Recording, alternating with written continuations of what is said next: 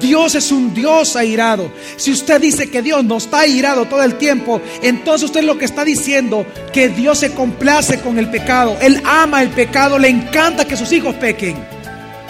Y eso no es así. Como un Dios que dice la Biblia que es tres veces santo va a amar el pecado, va a contemplar el pecado, va a tener por inocente el culpable. Bienvenido a Gracia y Verdad un espacio donde aprenderemos sobre la palabra de Dios a través de las prédicas del pastor Javier Domínguez, pastor general de la iglesia Gracia sobre Gracia. En esta ocasión con el tema Dios es airado. Parte 2. Pero si hay características importantes de la ira de Dios, quiero mencionar cuatro características muy importantes acerca de su ira, porque importante que entendamos la ira de Dios. Número uno, que la ira solo es de Dios, no de los hombres. ¿A qué me refiero? Que su ira es santa y es justa.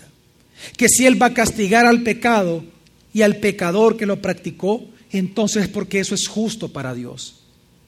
Dios está irado y va a manifestar su ira con justicia. ¿Qué significa de que Dios está irado? Significa de que Él está en contra del pecado y que Él es santo. Si usted dice que Dios no está airado, entonces lo que usted está negando es que Dios sea un Dios justo. Y si usted niega que Dios es un Dios justo, entonces usted está negando de que Dios es un Dios santo. Entonces Dios no existe. Entonces Dios no es Dios. Dios es un Dios airado. Si usted dice que Dios no está airado todo el tiempo, entonces usted lo que está diciendo que Dios se complace con el pecado. Él ama el pecado, le encanta que sus hijos pequen.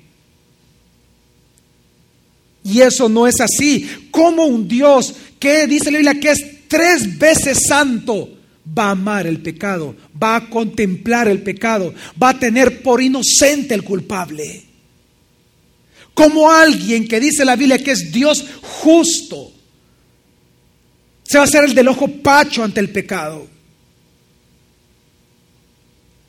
Es que nosotros contemplamos a un Dios así en nuestra mente. Como dice el Salmo 94, asesinamos a la viuda, al extranjero, matamos a los huérfanos, robamos, hacemos cualquier cosa y aún así decimos, no lo verá el Señor, el Dios de Jacob no lo tomará en cuenta. Pensamos que Dios así es, que nosotros podemos hacer cualquier cosa y que Dios no se va a dar cuenta. Nosotros pensamos que podemos hacer cualquier cosa. A esos es que el Salmo 94 se está refiriendo. Y el Señor dice a los que piensan así, en el versículo 8, que es como le llama a Dios. Entended, torpes del pueblo, y vosotros necios ¿Cuándo actuaréis sabiamente? El que hizo el oído no oirá. El que formó el ojo no verá. El que corrige a las naciones no castigará. El que enseña al hombre el conocimiento no conocerá. El Señor conoce los pensamientos del hombre, que son vanidad. Dios, por ser un Dios santo y por ser un Dios justo, no solamente Él oye, Él ve, él entiende y Él corrige, sino que también Él castiga. ¿Usted cree que el Dios que hizo nuestros ojos es un Dios que no ve el pecado? ¿Usted cree que el Dios que hizo nuestros oídos es un Dios que no oye? ¿Usted cree que Dios que hizo el cerebro es un Dios que no entiende? ¿Usted cree que el Dios que corrige día tras día a las naciones, ese Dios soberano, usted cree que Él no castiga? Qué arrogantes somos. Qué arrogantes somos en pensar que podemos hacer lo que quiera con nuestra vida, que de igual manera como ya soy salvo, entonces yo puedo hacer lo que quiera con mi vida. Y en tu ignorancia tú no sabes que pensar de esa manera lo único que está demostrando es que tú nunca has sido cristiano.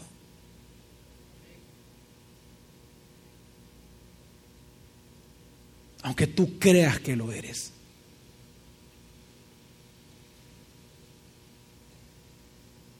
Romanos 2, 5 al 9 dice, Pero según tu dureza y tu corazón no arrepentido, atesoras para ti mismo ira para el día de ira y de la revelación del justo juicio de Dios, el cual pagará a cada uno conforme a sus obras. ¿cómo va a ser esta paga? Vida eterna a los que perseverando en hacer el bien buscan gloria, honor e inmortalidad.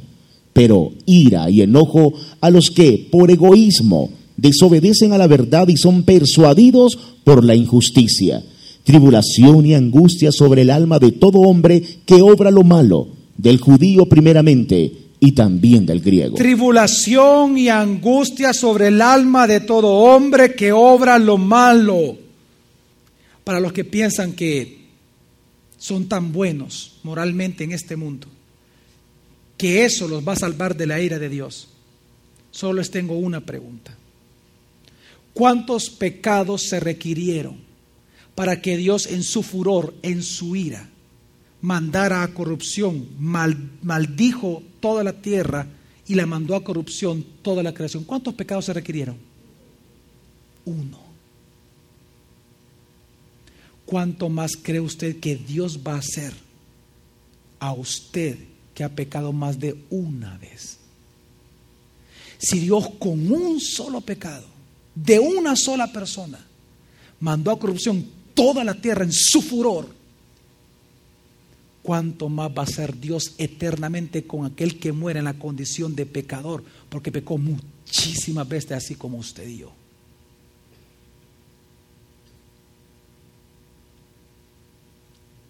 ¿Qué le ha hecho pensar a usted, mi familia, que Dios va a cambiar? Dios es inmutable.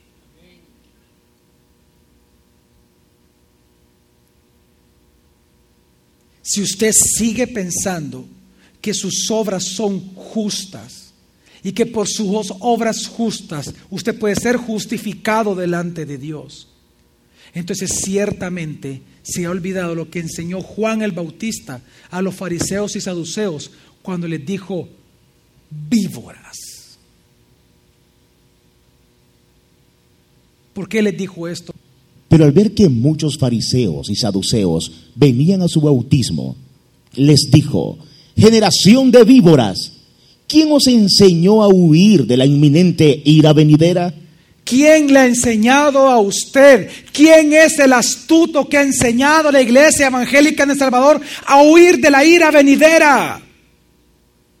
De la inminente ira de Dios. ¿Quién ha sido el astuto?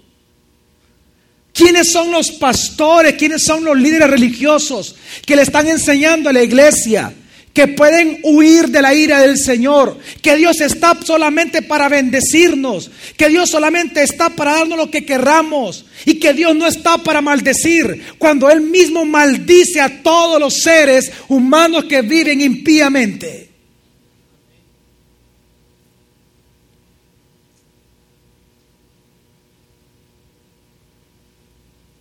Y usted sigue pensando que sus obras son dignas para usted ser justificado. Víboras, ¿quién les ha enseñado a ustedes a huir por sus propios medios de la ira de Dios? Es que yo soy bueno, pastor, yo tengo una balanza espiritual en mi casa. Yo tengo el discernimiento casi como Dios de que si cada día he hecho más obras buenas que malas. ¿Sabe qué dijo Juan el Bautista? ¿A qué se refería cuando dijo esto? Porque acabamos de leer el versículo 7, pero ¿qué dice el versículo 11 y 12? Yo Para que- ciertamente Para os- que usted conozca, perdón, para que usted conozca cómo es su Dios, cómo es Cristo Jesús. Yo ciertamente os bautizo con agua para arrepentimiento, pero el que viene después de mí es más poderoso que yo, cuyas sandalias no soy digno de llevar. Escuche lo que dice de Jesús. Él os bautizará con Espíritu Santo y fuego. Tiene su aventador en la mano y limpiará bien su era. Limpiará bien, bien su era, bien su finca, bien la tierra. Recogerá su trigo en el granero y quemará la paja con fuego inextinguible. ¿Con fuego qué? Es decir, que nunca qué? Se apagará. Y aquí quiero hacer un paréntesis muy importante porque de este versículo han salido unas grandes herejías actualmente. Cuando dice el versículo, dice bien, Él os bautizará. ¿Cómo el Señor nos va a bautizar a la humanidad? Con Espíritu Santo y qué?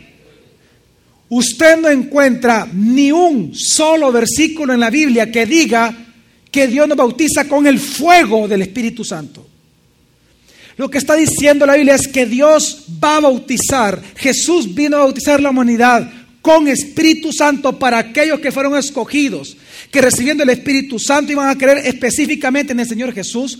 Él va a bautizar con Espíritu Santo, con salvación a los llamados y escogidos, pero también va a bautizar con fuego consumidor a aquellos que mueran rechazando a Cristo. El Espíritu Santo es para salvación, el fuego es para juicio.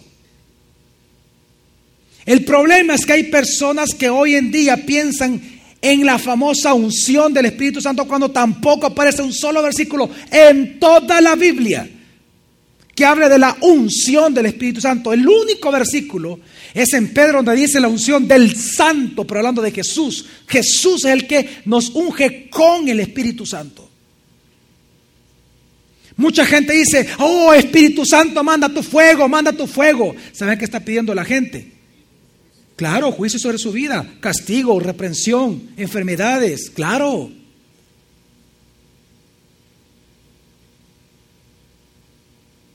Por la ignorancia escritural, por la ignorancia de la palabra, por no querer regresar a la Biblia. ¿Sabe por qué la gente ha hecho eso? ¿Por qué Satanás ha hecho eso? Porque al quitar usted el fuego, del fuego, de la figura del fuego, la ira de Dios, entonces la gente dice, la unción, usted ya no ven a un Dios airado, sino que Dios dame más fuego, más fuego, más fuego, más fuego. Manda el fuego del Espíritu Santo. No entiende que el Espíritu Santo es para salvación, porque Él dará testimonio de mí, dijo Jesús. Y el fuego es fuego que consume, por eso dice inextinguible, habla de juicio. Mire, por eso es las lenguas de fuego que vieron la gente sobre los discípulos cuando fue Pentecostés. La gente dice, ay, la unción del Espíritu. Quiero que entienda algo. Eran lenguas de fuego porque cuando ellos fueron capacitados para hablar del Evangelio, el mismo Evangelio es el que juzga al mundo. Aquel que cree en el Evangelio se salva, aquel que lo rechaza se pierde, es juicio. Por eso son lenguas de fuego, está hablando de fuego que consume, es juicio. Ahí en ellos, en ese momento se cumple todos aquellos pecados que ustedes aten en la tierra, todos aquellos que aten en la tierra quedará atado en el cielo. Y a los que desaten en la tierra, quedarán desatados en dónde? ¿Sabe usted que hay gente tan ignorante en la Biblia que ese único versículo que aparece una sola vez en toda la Biblia, la gente lo ocupa para decir, hay que atar a los demonios, hay que atarlos y desatarlos? ¿Sabe a qué se refiere ahí lo que pasó en Pentecostés? Cuando usted predica, usted está poniendo juicio frente a la persona. Si esa persona cree en el Evangelio, se salva. Viene el Espíritu Santo y lo bautiza. Es bautizado por medio del Espíritu. Se salva. Pero si esa persona rechaza el Evangelio, queda atado en el cielo. No es desatado. Se pierde. Por eso dice el Señor, Él viene con Espíritu Santo y con fuego a la par. Porque Dios, nuestro Dios, es un Dios que ha irado. Cierro paréntesis. Yo soy tan bueno, pastor, yo soy tan bueno que yo no creo que merezca la ira de Dios. Mire, de verdad, yo, yo, yo créame, pastor, yo soy bien bueno, yo le creo. Es más, yo le creo que usted tal vez es un hombre moralmente bueno, pero una pregunta. ¿Sabe qué dice la Biblia? Que aunque usted sea bueno por haber pecado una tan sola vez, usted es reo de juicio. Porque usted ya transgredió toda la ley. Toda. Dice el libro, sí, Santiago capítulo 2, versículo del 10 al 11. Porque cualquiera que guarde toda la ley, pero tropiece en un punto, llega a ser culpable de todos. Porque el que dijo, no adulterarás, también dijo, no asesinarás. Ahora bien, si no adulteras, pero asesinas, te has hecho transgresor de la ¿A ley. qué se refiere eso? Por ejemplo, usted puede decir, ¿sabe que delante de Dios todos han asesinado, todos han adulterado, todos han fornicado, todos han metido? ¿por qué? Porque si usted pecó en un solo punto de la ley, Dios cuando llega al cielo, si no se arrepiente de sus pecados, si no cree en Jesús, Dios le va a acusar a usted no de un pecado, de todos. ¿Por qué? Si yo nunca he matado a nadie. Por esto, por lo que dice la palabra. Un solo punto, toda la ley es culpable. Toda. Es más, dice la palabra, que aquellos que han pecado una tan sola vez, con una tan sola vez que hayan pecado, Dios es tan airado que automáticamente le llama malditos y lo maldice para siempre. Al menos que ellos se arrepientan. Por concesión de Dios. Por gracia. Lo dice la Biblia. Gálatas capítulo 3, versículo 10 lo dice claramente. Porque todos los que son de las obras de la ley están bajo maldición, porque está escrito, maldito todo el que no permanece en todas las cosas que han sido escritas en el libro de la ley para hacerlas. Maldito, maldito, maldito, maldito. Maldito. ¿Que acaso no se dan cuenta en familia que con Dios no se juega? Si su esposo, su esposa, si sus hijos, ellos han rechazado todo el tiempo entregar su vida a Jesús. Quiero que entiendan que ellos son malditos para Dios. Por eso no nos avergonzamos del Evangelio, porque es poder de Dios para salvación para ellos.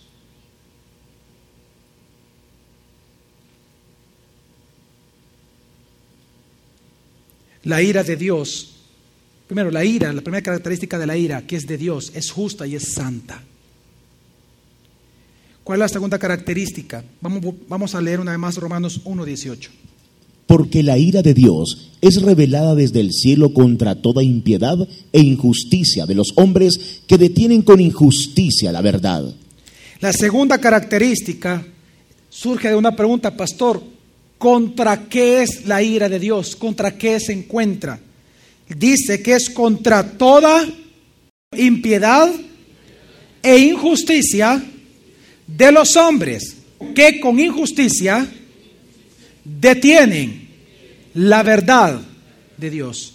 ¿A qué se refiere eso? La ira de Dios es contra toda impiedad e injusticia practicada por hombres. Por lo tanto, contra los hombres que practicando injusticia se oponen a la verdad de Dios. ¿Qué es la impiedad? Fíjese bien, la impiedad es, es lo que nos hace a nosotros no reverenciar al Señor. Impiedad es no reverenciar a Dios, no adorarlo, no honrarlo, no glorificarlo. La impiedad es un pecado interno. La injusticia es la hija de la impiedad. La impiedad en una persona, el ser impío, el ser no piadoso o no reverenciador de Dios, nos lleva a actuar injustamente. La injusticia es el resultado de una vida, de una vida impía, de una vida no piadosa. Por eso dice la Biblia, el pecado externo es la injusticia, el pecado interno es la impiedad. Por eso se llama impíos en la Biblia. Es importante entender que dice que la ira de Dios se manifiesta contra toda que impiedad e injusticia. No es contra los hombres, pero como la impiedad y la injusticia está en los hombres, entonces dice, contra toda impiedad e injusticia de los hombres que con sus obras injustas detienen que se siga propagando la verdad de Dios. ¿Y quién es la verdad de Dios? Cristo Jesús. Ahora que usted está entendiendo esto, usted va a entender esto que dijo Jesús, muy importante en Juan capítulo 3, versículo 18. Ponga atención que dice. Quien cree en Él no es juzgado.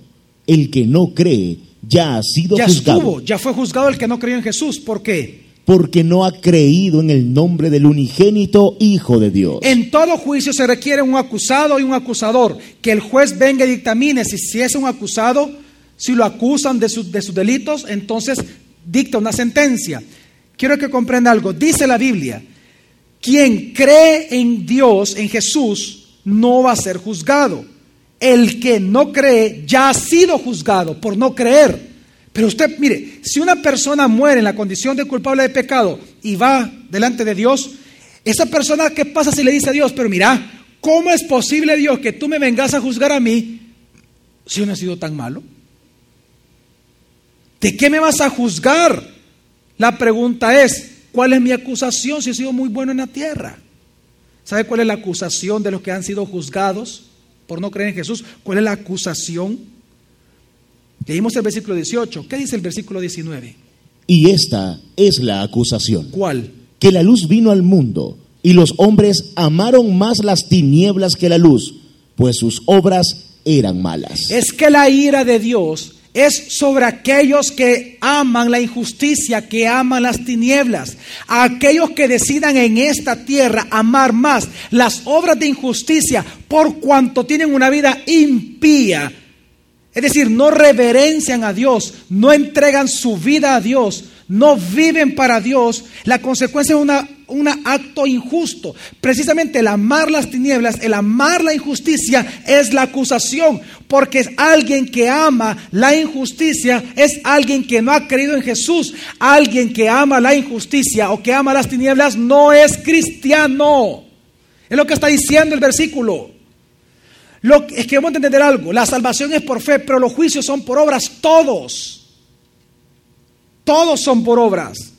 Porque las obras son un punto válido para Dios juez justo de juzgar al mundo. Porque las obras son las que demuestran si usted ha creído en Dios o no. Si sus obras son tinieblas es porque usted no ha creído en Jesús. Si sus obras son justas es porque usted ha creído en Jesús. Amén. Por eso es que le digo, la ira de Dios está encima. ¿Cuánta gente, por ejemplo, hoy en día piensa que no tienen la ira de Dios sobre ellos porque piensan que un día levantaron la mano, pero sus obras niegan su conocimiento de Dios. Por los frutos sois conocidos. La salvación es por fe, pura gracia del Señor. Pero lo que demuestra la fe que salva son nuestras obras. Si sus obras no demuestran una fe que lo salvó, entonces usted nunca ha sido salvado por Dios. Aunque usted piense que levantó la mano, que hizo una oración religiosa, usted no es cristiano. Si sus obras no demuestran lo contrario. ¿Por qué digo esto? Porque la ira de Dios es sobre esto. Es sobre toda impiedad e injusticia de los hombres que con injusticias, con actos injustos, con actos de tinieblas, con actos impíos, que por estar fornicando, adulterando, mintiendo todo el tiempo, practicando estos pecados, niegan a Dios, se oponen a la verdad de Dios, no quieren vivir para esa verdad llamada Cristo Jesús. Pero aún así nos llenamos la boca a decir, somos cristianos.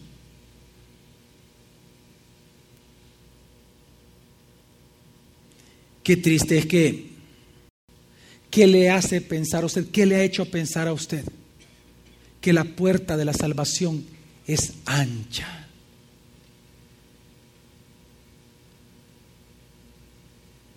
¿Qué le ha hecho pensar a usted que Jesús es un mentiroso? Jesús dijo que la puerta de la salvación era qué? Angosta, estrecha. Y él dijo algo todavía más fuerte aún. Que cuántos son los que iban a entrar? Pocos. ¿Qué le hace pensar a usted que el 80%, el 89% del Salvador verdaderamente son cristianos? ¿Qué le hace pensar eso a usted? Entonces Jesús mintió porque poco significa menos del 50% de toda la humanidad en toda la historia, menos de eso van a ser creyentes.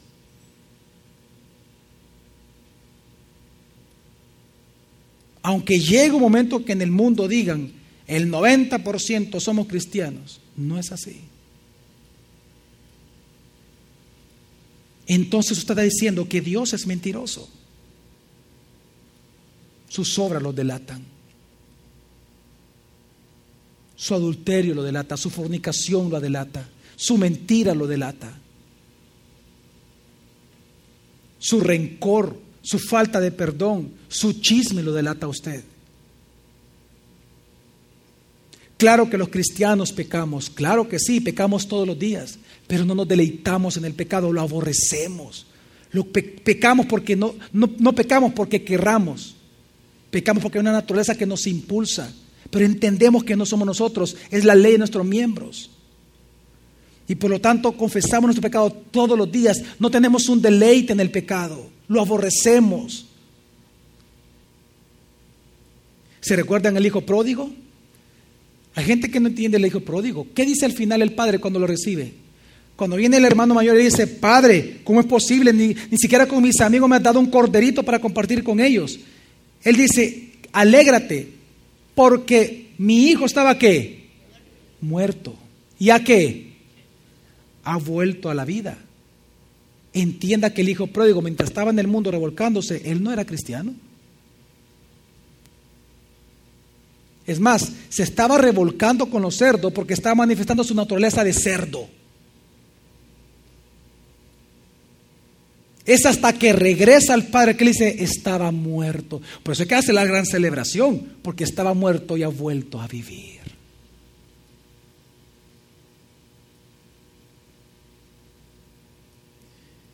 Colosenses 3, 5 al 6 dice claramente, Haced morir pues lo terrenal en vuestros miembros, fornicación, impureza, pasión desordenada, deseo malo y la avaricia, que es idolatría.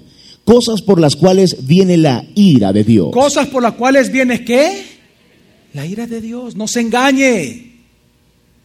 ¿Qué cosas a través de las cuales viene la ira de Dios sobre una persona? Fornicación. ¿Cuántos están fornicando con su pareja como una práctica normal y natural? Si usted lo hace con libertad, entienda, como dice 1 Corintios, examine si en verdad usted está en la fe. Si en verdad es cristiano, pues. Porque si no, entonces entienda que la ira de Dios está sobre su vida, aunque usted haya diez veces haya aceptado a Cristo supuestamente.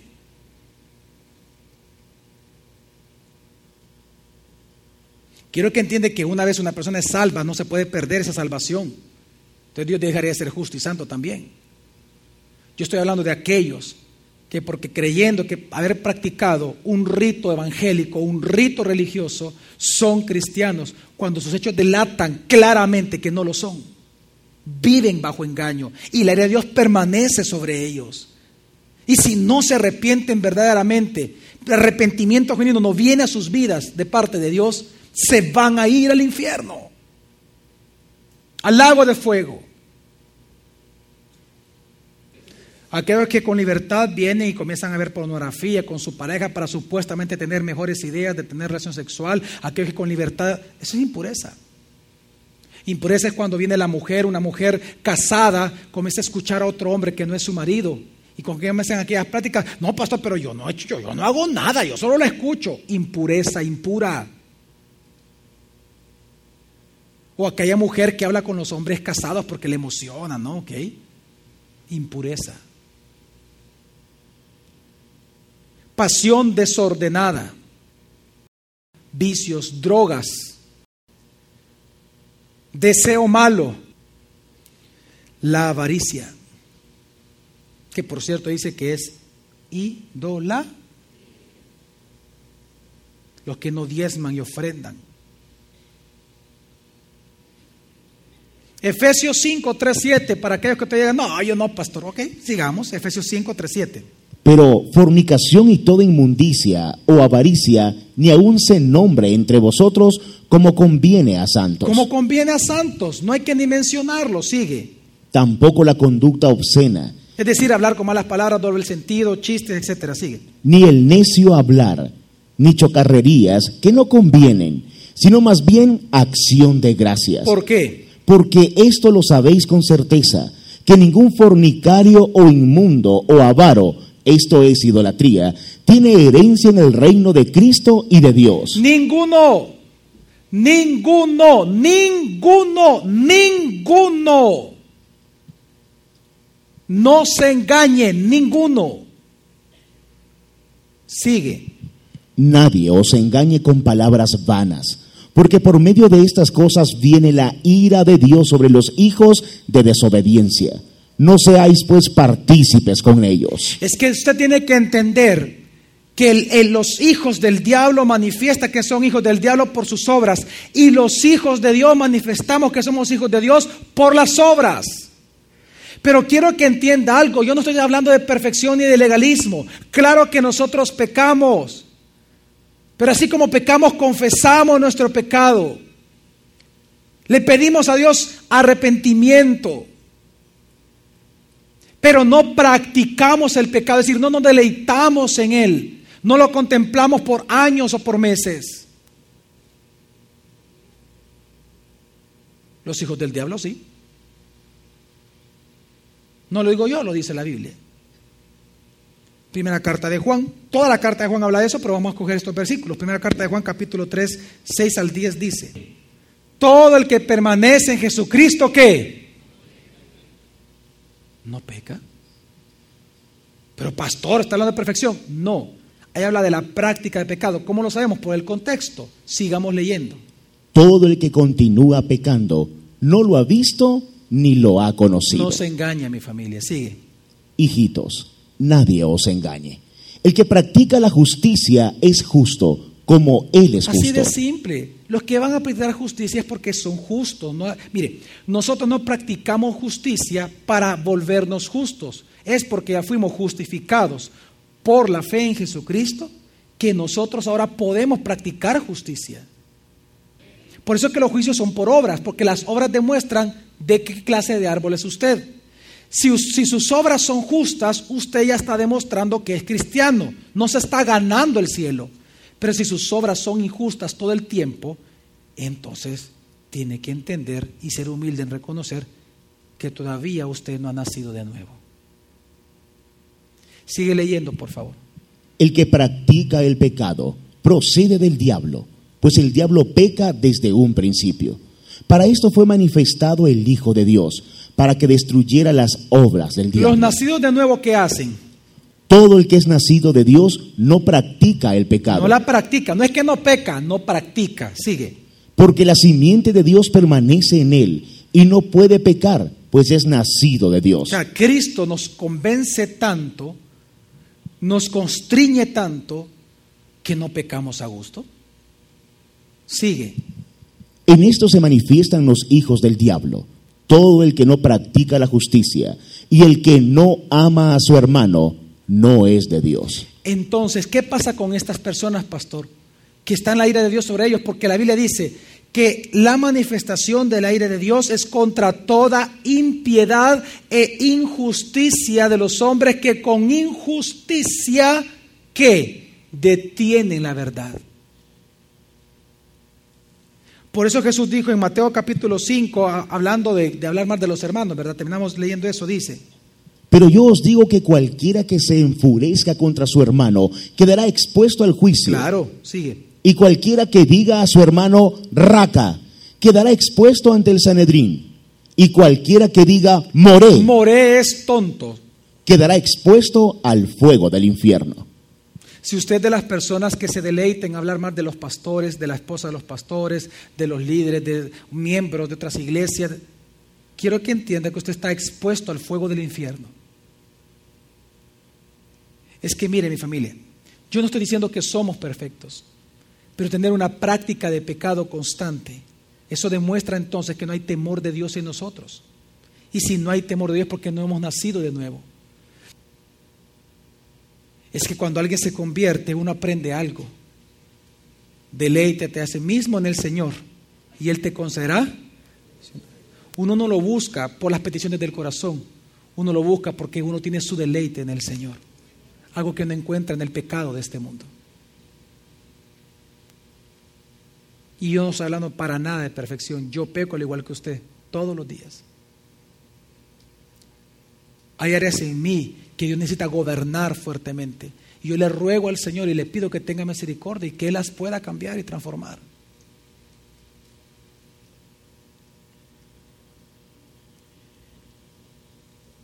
Pero pastor, si Dios es tan airado contra toda impiedad y contra toda injusticia, ¿por qué pareciera como que Él realmente como que muchos actúan con impunidad delante de Él.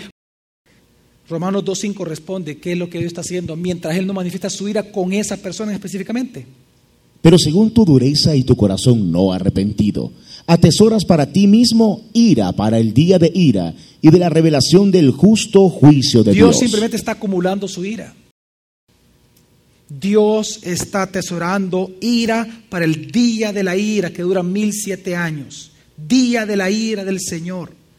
¿Qué está haciendo Dios mientras tanto? Pastor Romanos 9:22 dice. Y que, si Dios queriendo mostrar la ira y hacer notorio su poder, ¿Qué hace? soportó con mucha paciencia. Soporta con mucha paciencia los vasos de ira que él mismo destinó para su ira. Él soporta al impío, simplemente lo está soportando con mucha paciencia para luego mostrar su ira sobre ellos. La pregunta es, pastor, y mientras él está soportando, ¿qué él está haciendo con ese soportar o con esa paciencia? ¿Qué es lo que realmente Dios está esperando entonces, pastor? Segunda carta de Pedro 3 del 7 al 10. Pero los cielos y la tierra de ahora quedan reservados por la misma palabra. ¿Guardados para qué? Para el fuego en el día del juicio y de la perdición de los hombres O impíos. sea que va a haber un día en que Dios iba a juzgar y su ira va a ser derramada. Sigue. Pero amados, no ignoréis esto, que para el Señor un día es como mil años. Aquí lo que está pasando viene hablando de la ira de Dios, que dice que la tierra está reservada. Todavía Dios no está manifestando completamente su ira, pero está- la está reservando. Y la tierra está dentro de esta reserva para el día de los juicios del Señor. ¿Cuándo Dios va a realizar esto? En el día de la ira, dice. Pero luego menciona que un día para Él son como mil años. ¿Por qué? Porque los cinco juicios escatológicos que todavía falta que se cumplan se realizan en un lapso de mil siete años. Cuando Jesús viene por segunda vez, en ese momento comienzan los juicios. Siete años de tribulación, luego mil años de reinado. En esos mil años, después viene el último juicio, es decir, en un lapso de mil siete años, Él realiza cinco juicios escatológicos, donde Él derrama su ira. Por eso es que ahí los encuentra las siete copas, ¿cómo se le llama? ¿Las siete copas de qué? De la ira del Señor. Dios derrama su ira, desata los sellos, todo eso pasa en mil siete años. Mil años de paz, al final viene el, trono- el juicio del trono blanco, en los siete años de tribulación, bueno, tres años y medio de tribulación, vienen todos estos juicios.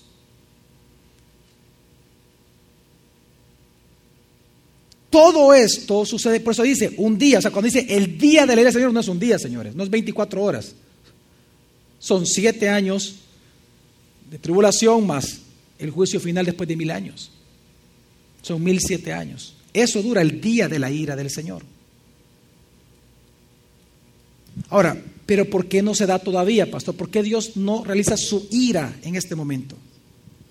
El Señor no retarda la promesa como algunos la consideran tardanza, sino que es paciente hacia vosotros, no queriendo que ninguno perezca, sino que todos procedan al ¿Qué le arrepentimiento. está esperando a mi familia? Pacientemente. Que todos los impíos procedan a qué? Al arrepentimiento. No es que Dios se haya olvidado, no es que Dios tenga por impune al culpable, es que Él está esperando que el impune, que, que está esperando que el impío, que el pecador se arrepienta. Pero luego viene el juicio. Por eso vuelve a recalcar el versículo 10. Pero el día del Señor vendrá como ladrón, en el cual los cielos desaparecerán con gran estruendo, y los elementos se disolverán con el intenso fuego, y la tierra y las obras que en ella hay serán descubiertas. El día de mañana continuaremos aprendiendo más sobre este tema. Gracia y verdad con el pastor Javier Domínguez es una producción de la iglesia Gracia sobre Gracia. Puedes encontrar más recursos como este en nuestra página web, graciasobregracia.org.